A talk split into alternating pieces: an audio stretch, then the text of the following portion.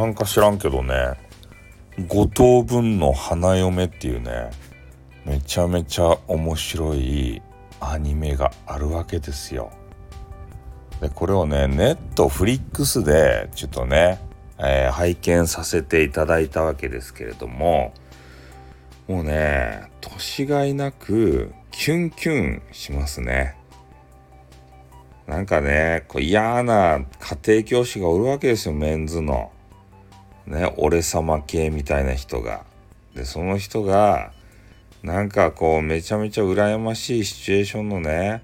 5人姉妹ですたい。ねポッキー5人姉妹あれ4人姉妹か。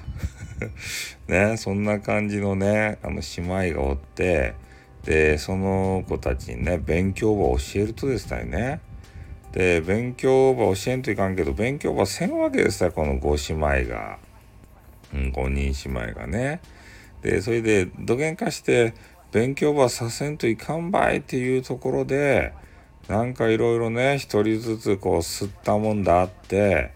えー、なんかこうね吸ったもんだが終わった時にその女子がね、えー、その家庭教師を大好きになっとるわけですたい。でこう5人姉妹の中でもね、えー、最初はもう平等にせんといかんばいとか言おった女子がもういつしかねもうその家庭教師を独占したくなるというようなことなんですよ。だからね後半に行くにつれ、えー、姉妹同士のこう何て言うんですかねラブバトルみたいなやつそういうのが展開されてくるような気がしております。えー、なのでまあちょっとねキュンキュンしながら見てますよ。だから皆さんもねなんか見るもんなくてでも実写見るのきついなアニメ見たいなって思った人はネットフリックスでね五等分の花嫁ってやつ俺間違っとったけんね何回か収録撮ったんですけどあの魔王にね、えー、その女神がやられてそれが五等分されてね、えー、人間世界の中で、え、そういうだあのとある方のね花嫁候補生として5人の、えそういう人たちが集められたと。ねそれで、えとにかく五等分の花嫁あな今映画館もう終わったんかなだいぶ北海道の辺りではなんかグッズがもらえる映画館があるらしくて地方民はねめちゃめちゃ